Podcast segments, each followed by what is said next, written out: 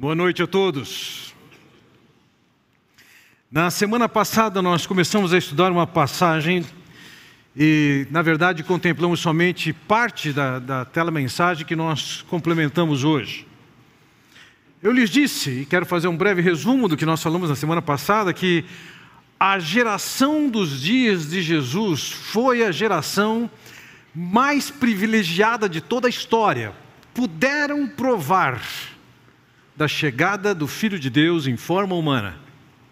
Puderam vê-lo no seu performance de milagres, puderam vê-lo no seu ensino, puderam acompanhar no seu caráter, eles puderam de alguma maneira perceber a grande promessa que Deus havia feito, que ele era o príncipe da paz, que ele vinha estabelecer paz entre o homem e Deus, e assim esse homem está qualificado a desfrutar do melhor que Deus tem para ele. As promessas do Antigo Testamento de que o Messias chegaria, o Cristo chegaria e que assim seria, eram imensas. Mas apesar do tremendo privilégio que aquela geração teve, ela não reagiu à altura do seu privilégio. Um expoente naqueles dias de uma atitude de pouco caso com Jesus, eu citei o caso de Judas andou com o Senhor, viu seus milagres, conheceu o seu caráter, provou do seu ensino, e por uma quantia irrisória de dinheiro, ele acabou vendendo o Senhor.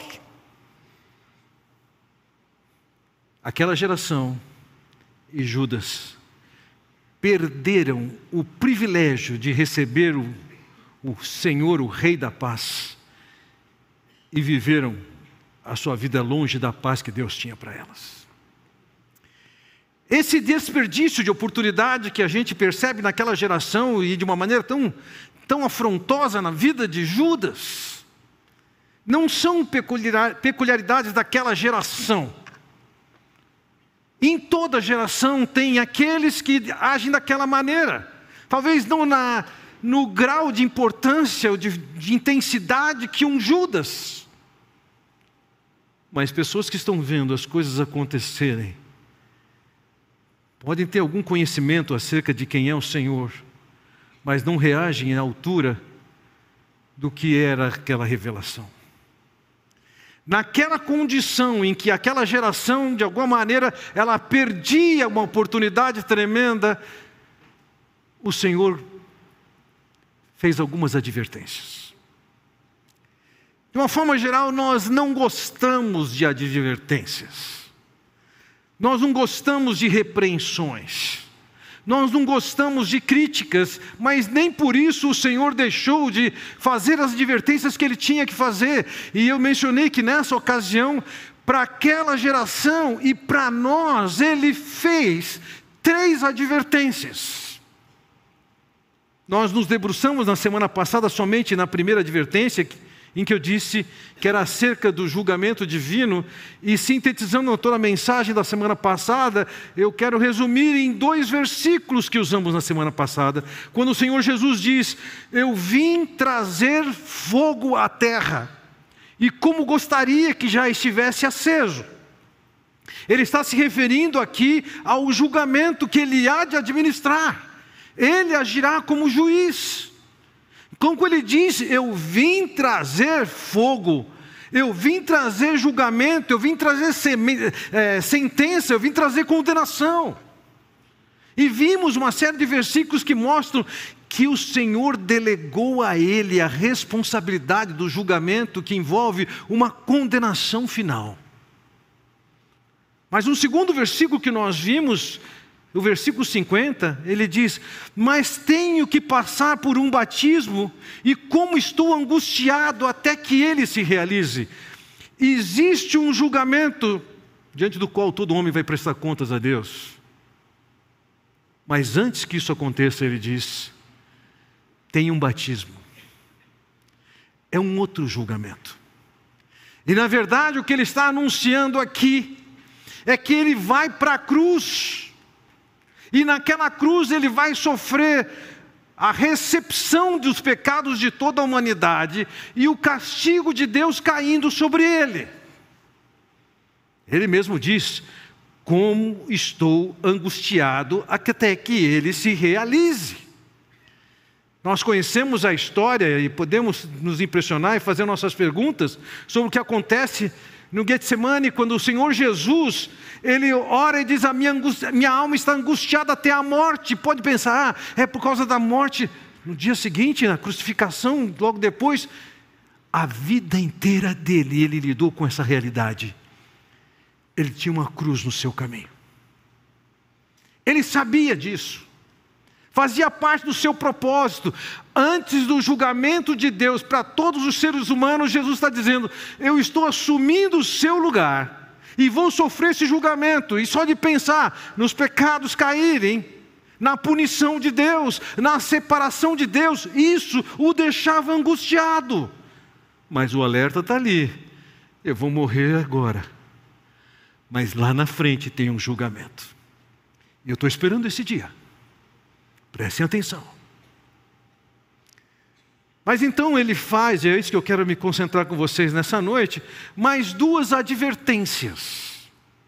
A primeira advertência eu estou chamando aqui de a realidade da presente contenda. Veja o que ele diz no versículo 51. Vocês pensam que vim trazer paz à terra? aparentemente é, é um paradoxo aqui ele já é chamado de o príncipe da paz.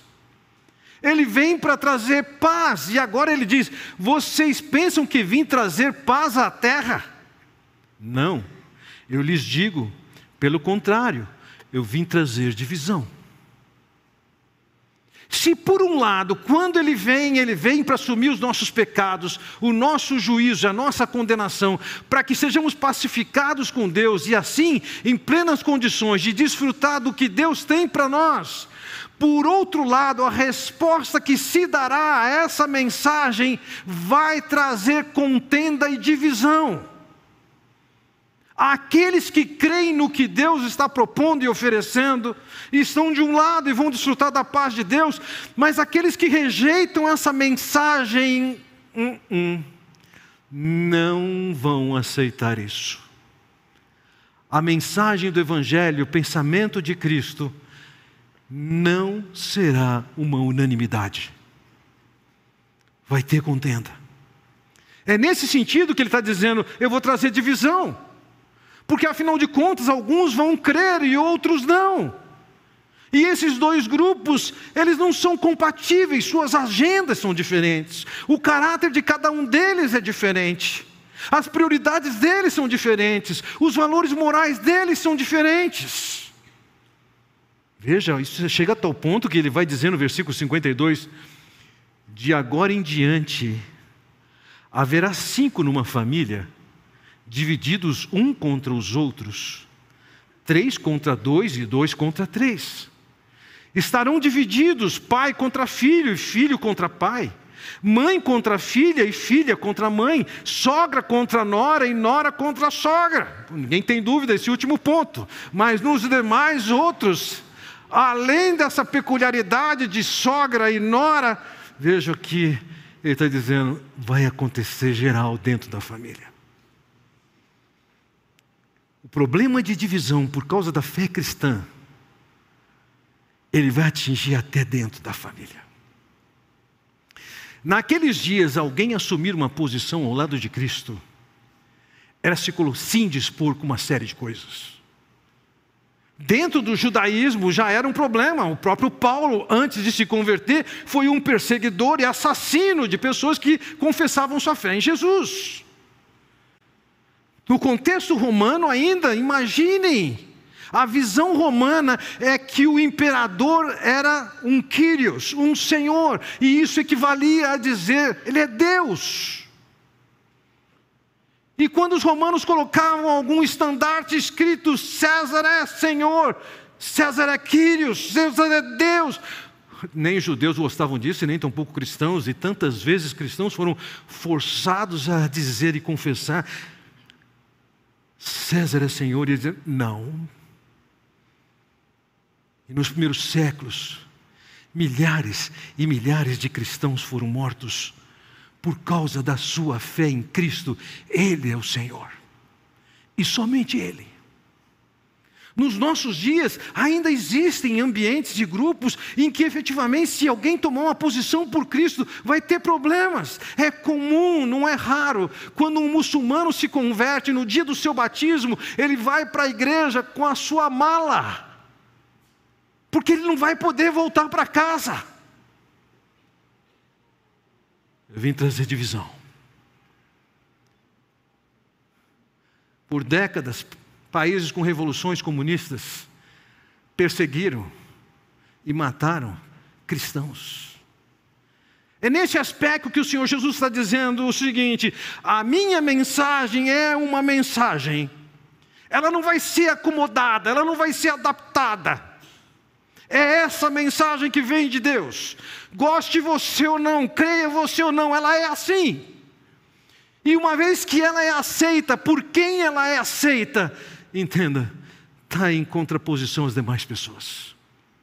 E isso pode acontecer dentro de casa. É uma realidade.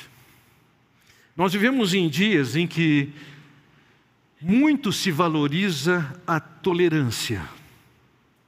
E por tolerância significa que nós podemos abrir nosso leque de compreensão e de visão, achando que qualquer declaração é verdade, a verdade que é importante é aquela que é verdadeira para você. Os princípios, o que você acha que é certo é o que está bom. E Deus não lida dessa maneira com essas questões. Verdade é verdade, princípio é princípio.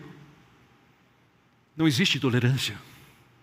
Nos nossos dias, de uma maneira muito intensa, o povo de Deus tem tentado se amoldar e se acomodar e se adaptar para estar bem nesse mundo. Entenda, isso é anticristão. O pensamento de Cristo é: você vai assumir o compromisso com o que eu estou dizendo, com o que eu sou. Isso significa oposição. O próprio Senhor Jesus condenou os fariseus que viviam entendendo e vivendo de maneira a ter a aprovação das pessoas. E Jesus está dizendo: Eu não estou preocupado com a opinião das pessoas, eu estou preocupado com a, minha, com a opinião de Deus. E quando alguém entende quem é Jesus, ele é Deus que veio em forma humana, assumiu a condição humana para naquela cruz morrer por nós e pagar os nossos pecados, mas Ele é Deus, Ele é quem lhe deu origem, Ele é quem sustenta a sua vida, e Ele é aquele que providencia a sua salvação. Que resposta você está dando? Você está querendo adaptá-lo, acomodá-lo? A fé cristã é uma fé para ser assumida de tal maneira que isso vai envolver reprovação daqueles que não aprovam o Senhor. É uma contenda. Aquele povo que estava ouvindo o Senhor Jesus sabia, ele estava em oposição àquelas pessoas, e tantas daquelas pessoas que estavam assistindo aquilo podiam olhar para aquilo e entender. E falar assim: peraí, mas se eu vou com Jesus, como é que eu fico com a liderança judaica?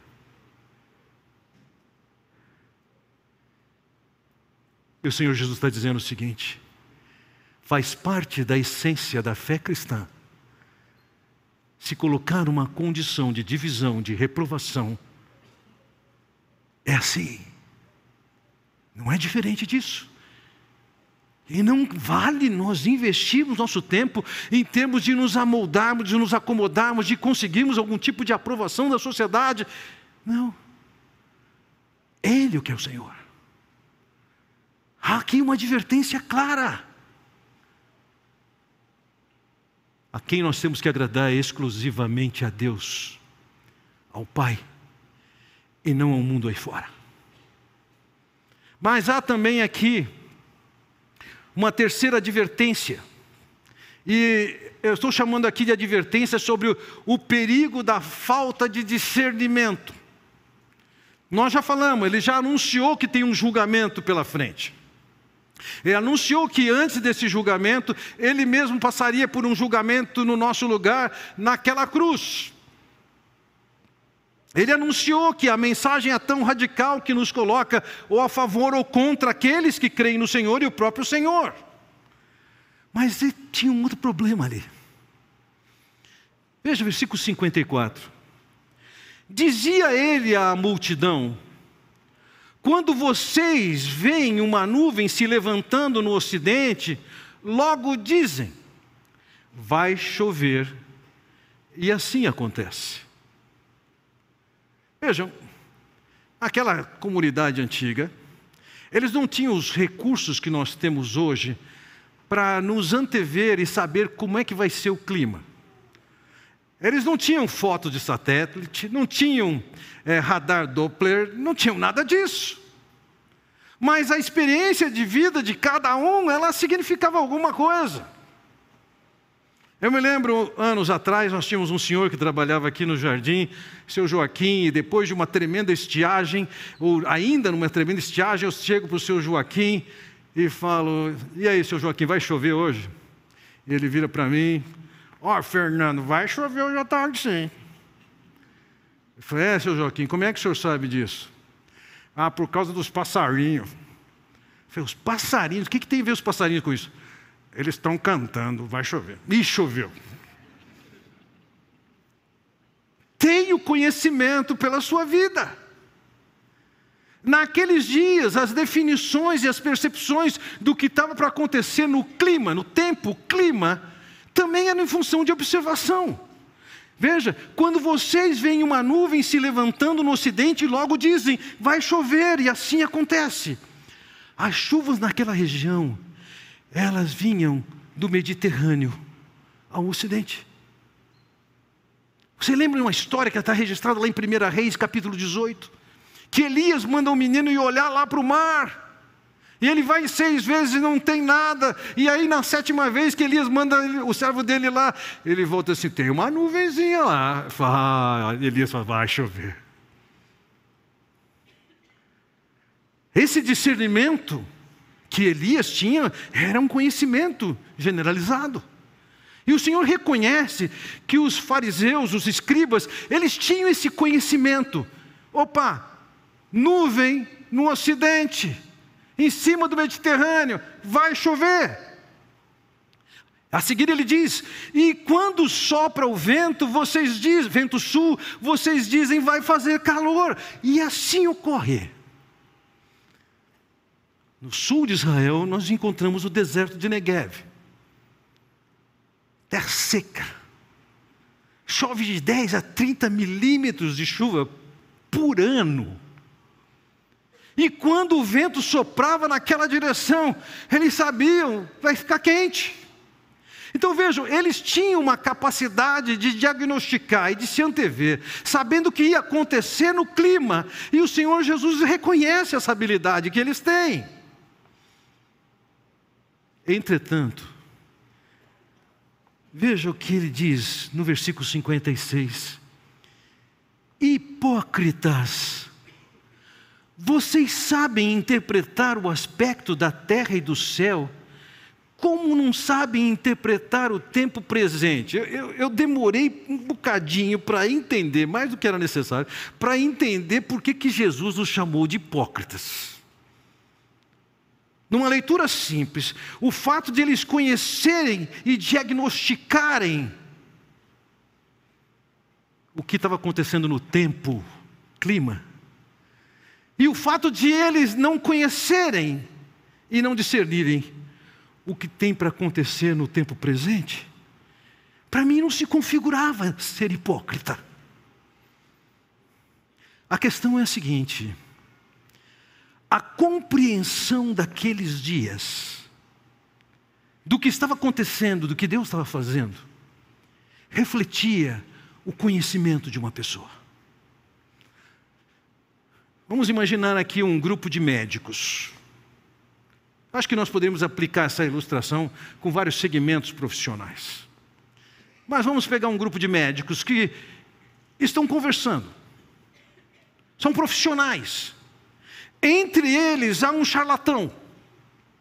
Está com um jaleco de médico. Pode ter alguns instrumentos em si que evidenciam que ele seja médico. Talvez uma roupa de cirurgião, e você olha para o cara e fala assim: ele é médico, e os médicos estão olhando para ele, estão achando que é um colega, e digamos que de repente eles comecem a conversar sobre um caso. E aquele camarada que é um charlatão e não conhece do assunto, quando ele abrir a boca e der palpite, quem é médico vai falar: ixi, tem alguma coisa errada aqui. Com o tempo vai se concluir o quê? Ele é falso, ele é hipócrita, ele não é médico. Ele está se passando por médico e não é médico. Aquela liderança judaica entendia que eles eram a elite espiritual do povo, mas eles não tinham certos conhecimentos elementares. E é por isso que Jesus diz: vocês são farsantes. Vocês são hipócritas, vocês se passam por liderança espiritual e o elementar e o básico da espiritualidade vocês não têm. É por isso que ele os chama de hipócritas porque eles não percebiam o que estava acontecendo. O que é que estava acontecendo? Quero chamar sua atenção para três coisas que eles não percebiam. Mateus capítulo 7 diz: Quando Jesus acabou de dizer essas coisas, as multidões estavam maravilhadas com o seu ensino, porque ele as ensinava como quem tem autoridade e não como os mestres da lei.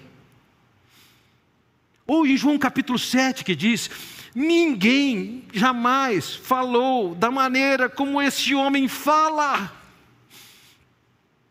O ensino de Jesus era alguma coisa marcante, impressionante. E aqueles fariseus desprezavam isso. Nem percebiam a excelência do que Jesus ensinava. Eu gosto muito de ler e admiro um texto que seja bem escrito. Ainda ontem, eu estávamos assistindo um filme e um camarada fez um discurso, uh, uma cerimônia, um sepultamento. Eu falei, meu Deus, que texto lindo! Isso me impressiona. E quantas vezes eu olho para um texto e falo, que belo texto. Mas quando eu olho para os textos de ensino do Senhor Jesus, quando eu olho para os debates que Jesus entrou, para os argumentos que ele usou, a maneira como ele percebia e dava um nó nos seus oponentes, é alguma coisa fantástica. Nem Mateus, nem Lucas, nem João, nem Pedro poderiam reproduzir um personagem de tal gabarito como Jesus o seu ensino impressionava, mas os fariseus não percebiam isso. Eles conseguiam passar pelo ensino de Jesus e não dar valor nenhum para aquilo. É lógico. Ao ler, ao estudar, quanto mais eu leio, mais eu estudo as palavras de Jesus, eu penso, meu Deus, quanta inteligência que poder de argumento, que poder de ilustração, que poder de enxergar tudo o que está acontecendo e ir lá na raiz. Mas eles não viam isso. Segundo, suas obras. Jesus respondeu: Eu lhes disse, mas vocês não creem. As obras que eu realizo em nome de meu Pai falam por mim mas vocês não creem, porque não são minhas ovelhas. Quantas pessoas foram curadas? Pessoas que foram curadas depois de décadas doentes, depois de gastarem todo o seu dinheiro. Quantos casos que não existia possibilidade de ser curado naquela realidade? Não era doença do tipo, estou me sentindo mal, estou com uma dor de cabeça. Não! Eram doenças efetivas, eram cegos, eram surdos, eram pessoas endemoniadas, debaixo do domínio dos demônios. E Jesus as libertou. Eles não viram isso. Eles não perceberam isso. Os profetas diziam que quando o Messias chegasse, o cego ia ver, o surdo ia ouvir. E aquilo aconteceu, e aquilo não significou nada para eles. Jesus está dizendo: vocês são farsantes, vocês são hipócritas. Vocês são capazes de discernir o que significa a nuvem que nasce no ocidente. Vocês são capazes de discernir como vai ficar a temperatura por causa do vento que vem do sul. Mas vocês não percebem essas questões elementares que estão acontecendo nesse tempo.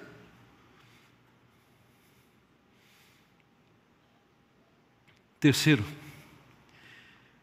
qual de vocês pode me acusar de algum pecado? Se estou falando a verdade, por que vocês não creem em mim? Ao longo da vida do Senhor Jesus, ele amealhou uma quantidade enorme de adversários.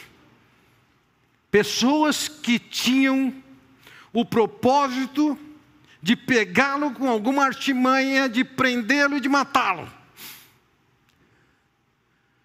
Mas ninguém pôde identificar uma culpa e um pecado na sua vida. Você sabe o que, é isso?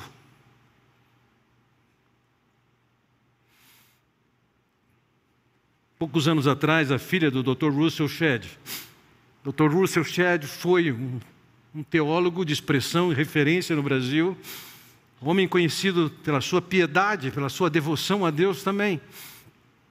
E numa certa ocasião, sua filha falando sobre seu pai, ela disse o seguinte: Eu sei que meu pai é pecador, porque as escrituras dizem que ele é pecador, mas eu nunca vi meu pai pecando. Eu perguntei para minha filha se ela tinha a mesma opinião sobre meu respeito. Ela falou: Não, pai, eu sei que você é pecador. Eu tentei.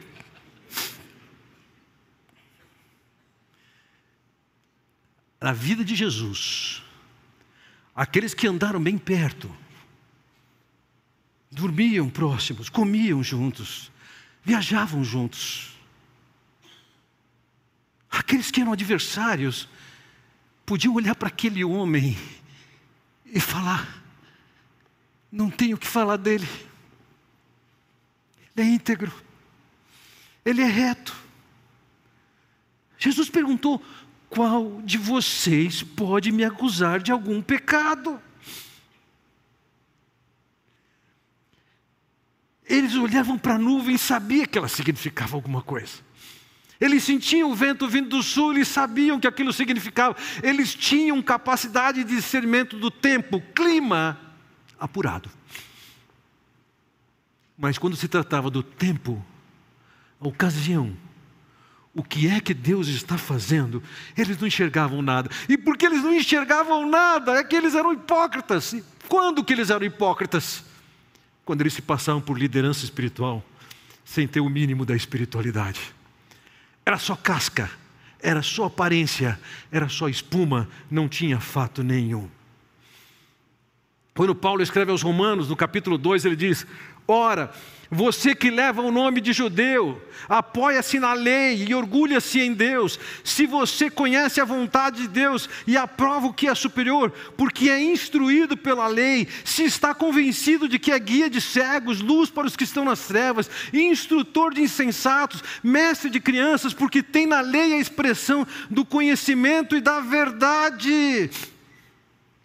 Tudo na vida deles era em função da lei, e em função da lei eles construíram tantas outras leis, eles viviam em cima da lei, e eles nem sabiam para o que era a lei. Eles eram uma farsa. Quando Paulo escreve aos Gálatas, no capítulo 3, ele diz: Assim ele foi o nosso, nosso tutor até Cristo a lei foi o nosso tutor até Cristo para que fôssemos justificados pela fé. A lei ela tinha um papel, a lei não era o objeto, função de eu viver. A lei, como ele diz aqui, é um tutor.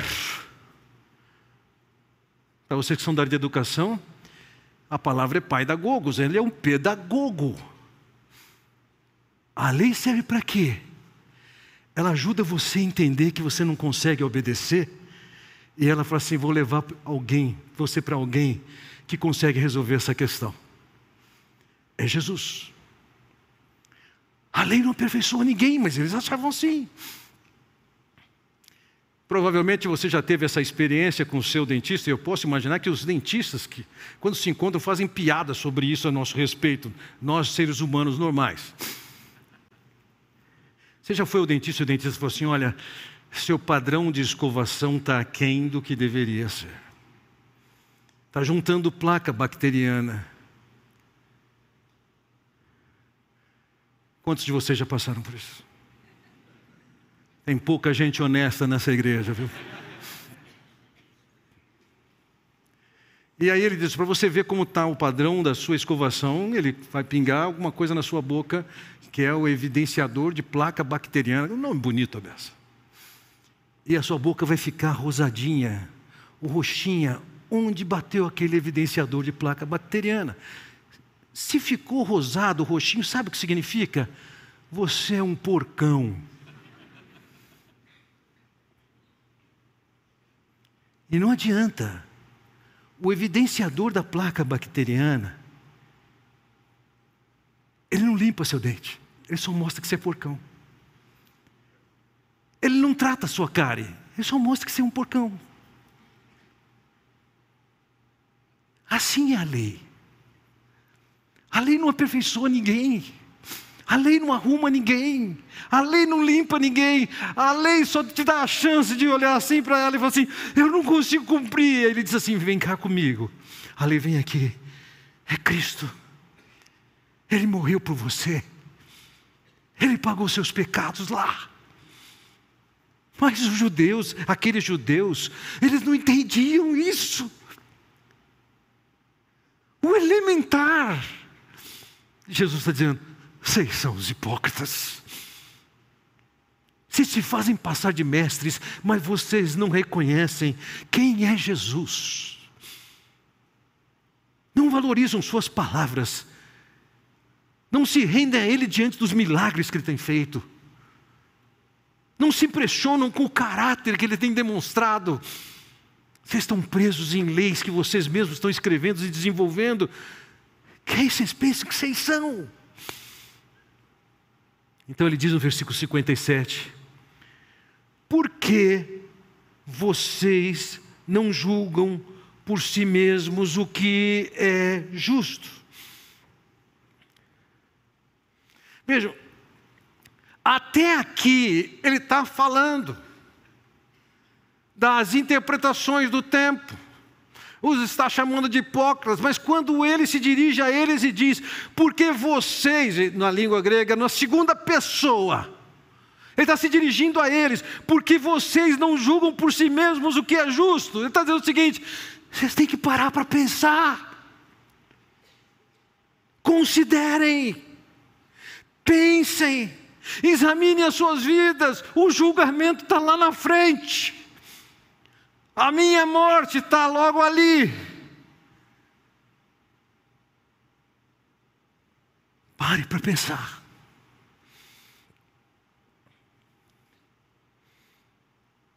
Então o Senhor acrescenta: quando algum de vocês estiver indo com seu adversário para o magistrado, faça tudo para se reconciliar com ele no caminho para que ele não o arraste ao juiz.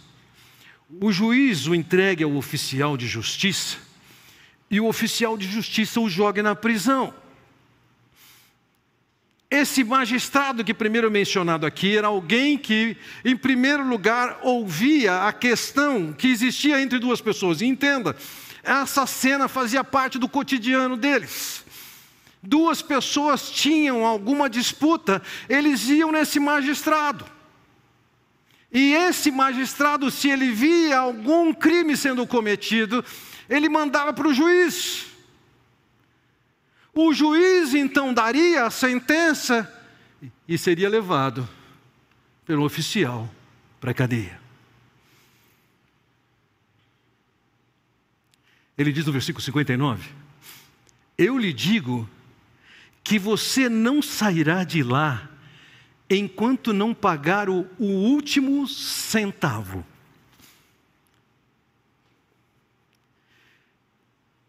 Veja, a palavra centavo não está na língua grega. A palavra que aqui está traduzida por centavo é uma palavra grega que significa um 28 avos de um denário. Isso era um lepton. Um 28 avos de um denário. O denário era o salário de um trabalhador comum por um dia. O lepton era um 28 avos disso, ou seja, aquilo equivalia a poucos minutos de trabalho no dia. Era pouca coisa. E o que Jesus está dizendo é o seguinte: se você tem um problema com a justiça, negocia antes de chegar no juiz, porque depois que chegar no juiz, você vai ser julgado e vai ser condenado, e você não vai sair de lá sem ter pago um 28 avos de um dia de trabalho. Jesus está dizendo o seguinte: por um valor insignificante, você vai ficar na cadeia. Entenda isso. As Escrituras não nos falam que nós vamos para o inferno por causa de termos cometido muito pecado. As Escrituras nos falam que nós somos condenados se nós não permanecermos cumprindo sempre toda a lei, seja no nível da ação, como também no nível da intenção. Se você não cumprir toda a lei, sempre, no nível da ação, fez, no nível da intenção, pensou em fazer, você está condenado.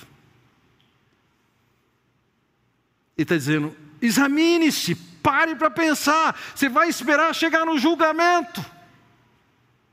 Tem uma negociação que pode ser feita antes. Qual é essa negociação? Deixe-me ler um texto de Apocalipse, capítulo 20, que é uma cena do julgamento. Assim diz o texto: depois vi um grande trono branco e aquele que nele estava sentado. A terra e o céu fugiram da sua presença e não se encontrou lugar para eles. Vi também os mortos, grandes e pequenos, de pé diante do trono, e livros foram abertos. Outro livro foi aberto, o livro da vida. Os mortos foram julgados de acordo com o que tinham feito, segundo o que estava registrado nos livros. Vejam, vamos chamar assim de dois conjuntos de livros.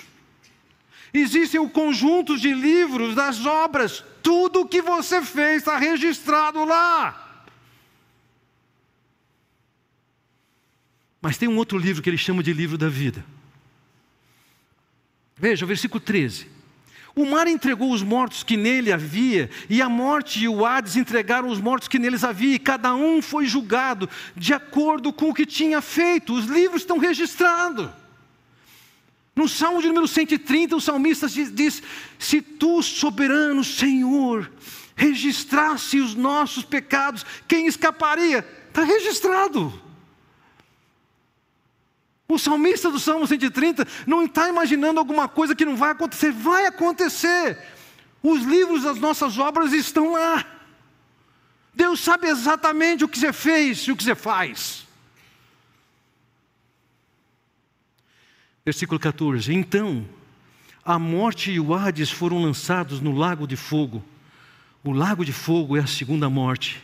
E vejam, se o nome de alguém não foi encontrado no livro da vida, esse foi lançado no lago de fogo. Pelas obras todo mundo é condenado, mas quando alguém negocia, isso é, crê naquele que já pagou sua dívida naquela cruz, tem seu nome escrito no livro da vida e está livre da condenação. Pense, examine-se, afinal de contas, o julgamento está lá na frente.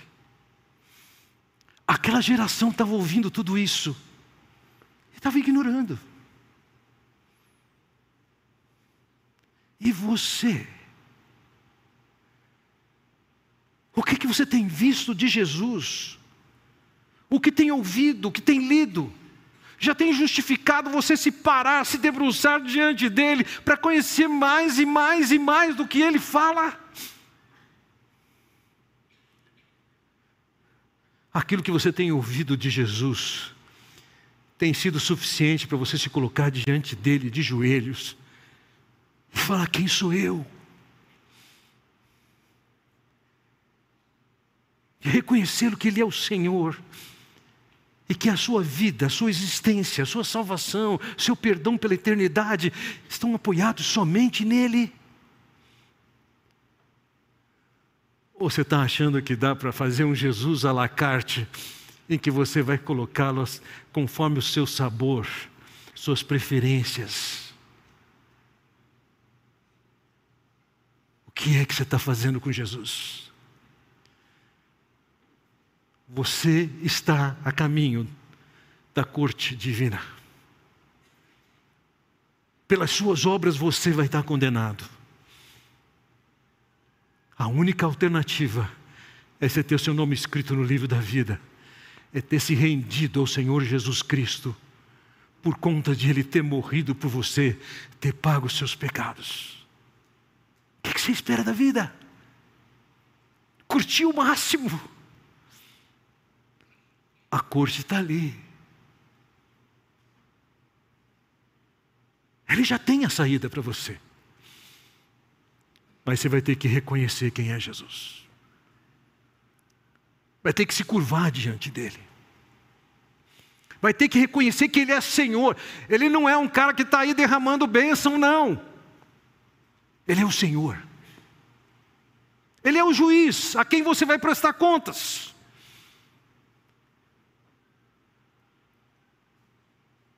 Você não brinca com Deus. Você não zomba de Deus. O que é que você está fazendo com a sua vida? O Senhor Jesus diz: pare para pensar. Examine-se. Eu tenho a resposta. Eu tenho a solução. Mas é você que decide agora.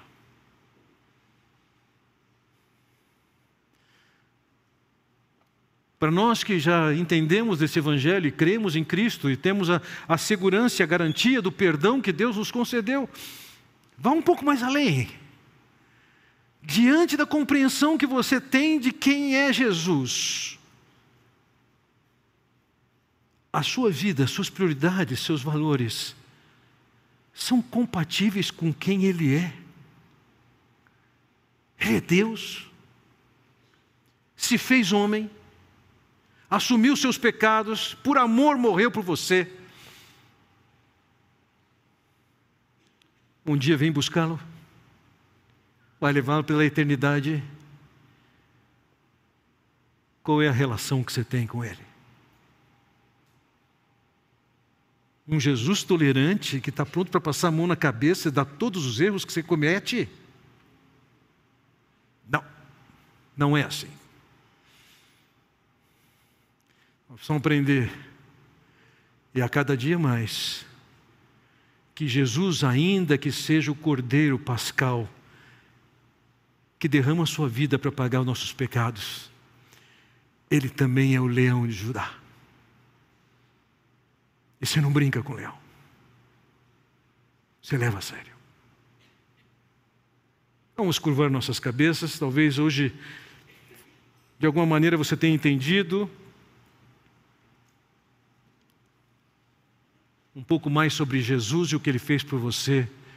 E quem sabe você tem que se examinar agora, ou em função do exame que fez, se render a Cristo. Talvez você que seja filho de Deus tem que questionar se a sua ação ou suas reações ao Senhor são compatíveis com quem Ele é, com a compreensão de quem Ele é, ou, ou se por acaso você é o contrário do que Ele disse está tentando adaptar Jesus ao mundo que você tanto ama, você está no caminho errado.